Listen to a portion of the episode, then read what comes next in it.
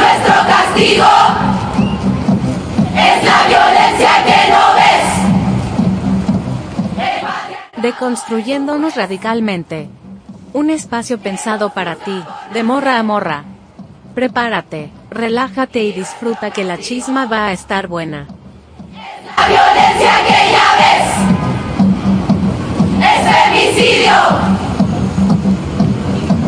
Impunidad para mi asesino.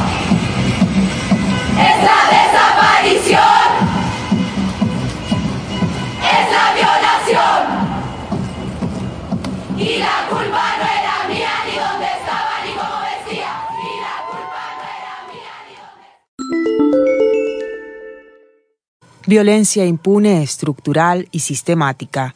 Así lo denuncian organizaciones de derechos humanos.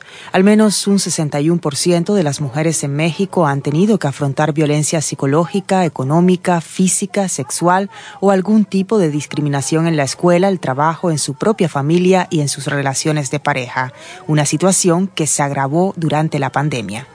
El gobierno de Andrés Manuel López Obrador ha reconocido que la violencia que sufren las mujeres en México sigue en aumento. Entre 2013 y 2020, las fiscalías estatales habían reportado 3.056 feminicidios. Sin embargo, organizaciones civiles contabilizaron 2.600 casos más. Denuncian que durante el mismo periodo apenas hubo 739 condenas y más de 100 absoluciones. A ellas las están matando y a los asesinos los están liberando, advierten las familiares de las víctimas. Denuncian cierres de investigaciones, fallas en el proceso de recopilación y manipulación de pruebas, así como negligencia y corrupción dentro del sistema de justicia.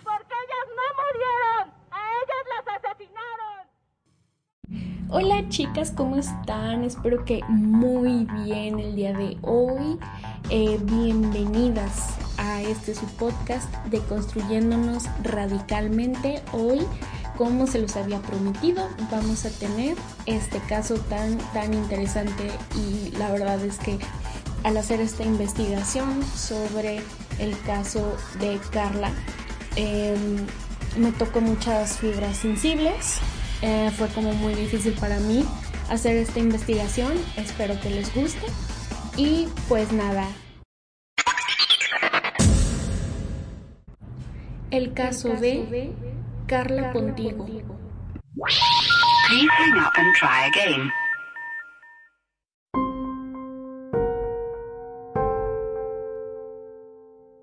Contigo era originaria de San Luis Potosí, México. Ella tenía 22 años en el 2012 al momento de los hechos. Había estudiado belleza por tres años, también estudió nutrición y se encontraba estudiando para ser masajista terapéutica. Era una chica muy animada que le gustaba sobresalir, Tenía muchos amigos, le gustaba estudiar, era dulce y era amante del teatro y la música.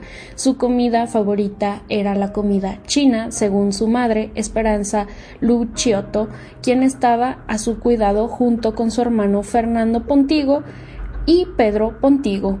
Ella era una chica muy unida a su familia.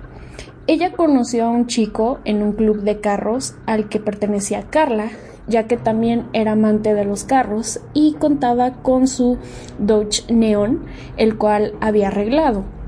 Este chico le insistió durante meses para trabajar como animadora nocturna en un antro.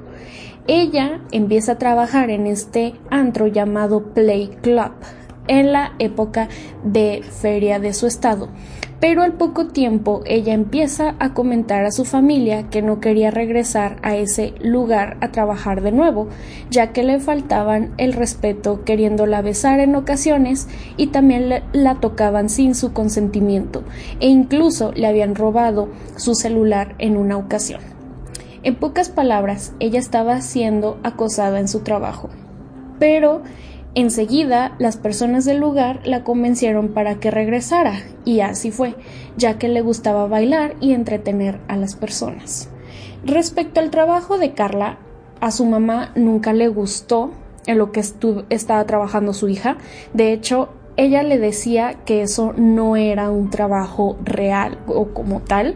Básicamente su trabajo también era el de ser edecán, dar pases y solo era los fines de semana, lo que le daría un ingreso extra a Carla, ya que entre semana trabajaba en un establecimiento de masajes terapéuticos.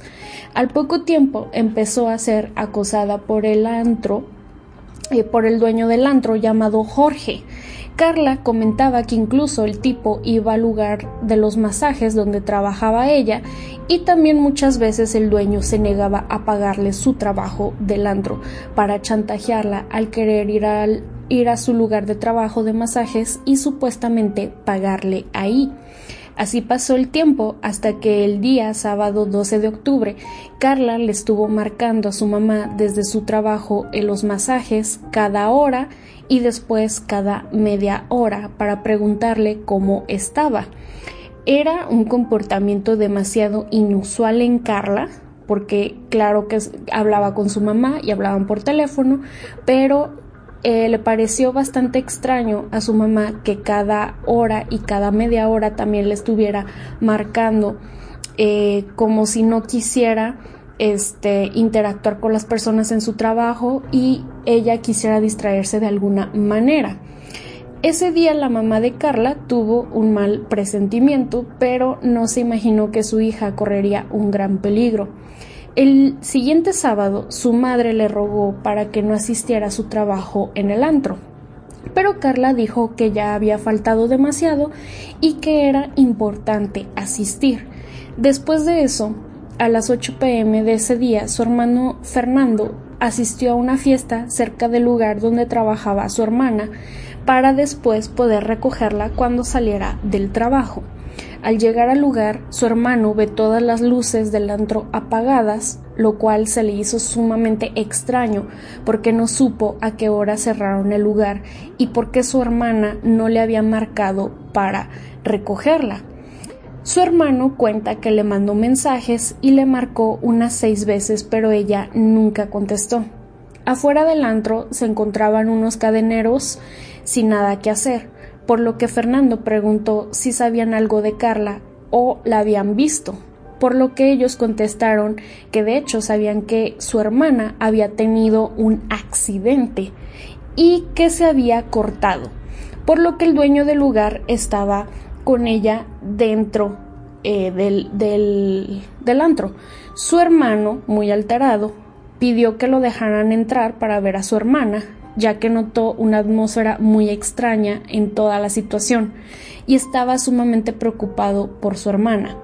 Los cadeneros no le permitieron el acceso a su hermano, así que él entró a la fuerza, empujándolos.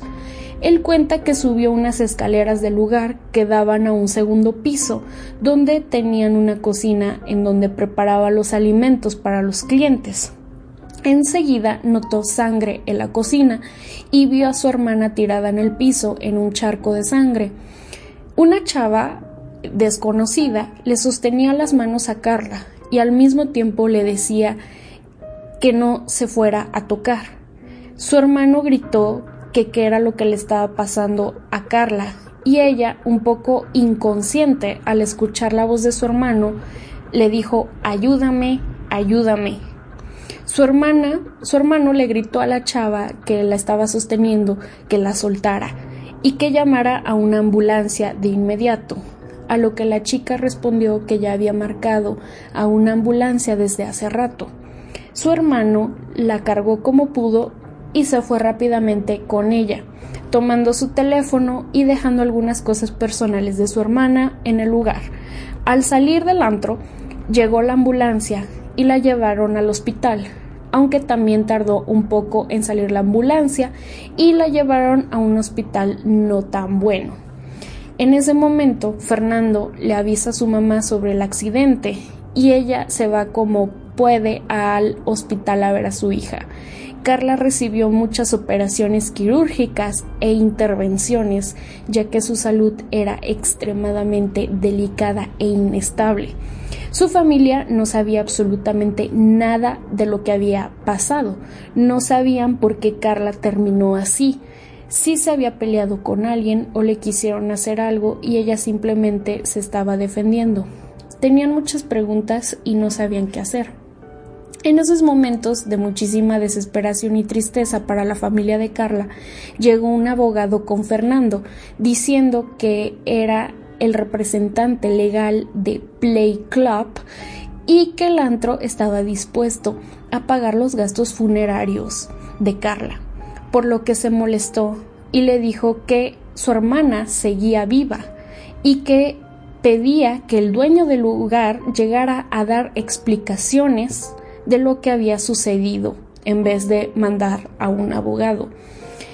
Incluso los doctores estaban tratando de persuadir a la mamá de Carla para que donara sus órganos pese a, pese a que aún no moría. Su familia estaba enojada, sumamente desesperada y muy preocupados.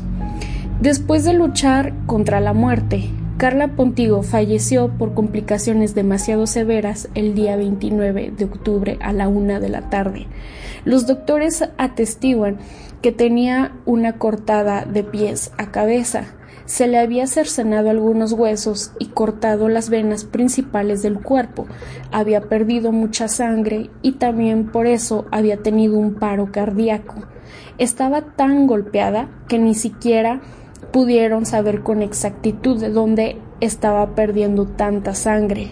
La mamá de Carla también cuenta que tenía un golpe enorme en la cabeza, múltiples cortadas también en los brazos, un ojo salido, marcas en el cuello como de estrangulamiento y el labio como si lo hubiesen arrancado a mordidas.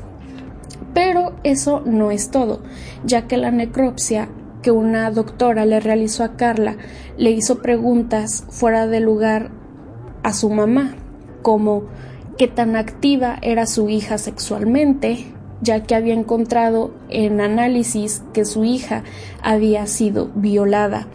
Pero estos exámenes nunca aparecieron en la parte médico legal como evidencia del caso. O sea, todo lo de la evidencia de hecho se perdió se perdió entre comillas. Al poco tiempo, la madre de Carla reconoció en la, en la policía una mochila que era de su hija y que portaba el día de los hechos. La policía dice que encontraron la mochila en la oficina de su jefe, con algunas de sus cosas dentro, excepto sus identificaciones y su dinero. También su madre se encuentra sin respuestas hasta día de hoy y con algunas preguntas como qué hacía la mochila de Carla en la oficina de su jefe y también algo muy importante es que al momento de la exhumación de su cuerpo le faltaban órganos. El Ministerio Público llegó 38 horas y media después al lugar de los hechos, cuando ya el personal de la discoteca había limpiado una parte de la escena de muerte. La necropsia realizada a la madrugada del lunes dictaminó 39 lesiones en su cabeza, rostro, brazos, piernas, genitales y zonas cóncavas del cuerpo de difícil acceso. En el 2017 la policía declaró que fue un accidente y a lo único que se, se le culpó al dueño fue por no tener señalamientos en su establecimiento, ya que éste declaró que iba corriendo y chocó con una puerta y le pasó todo eso. O sea, sí, no tiene ningún sentido eso.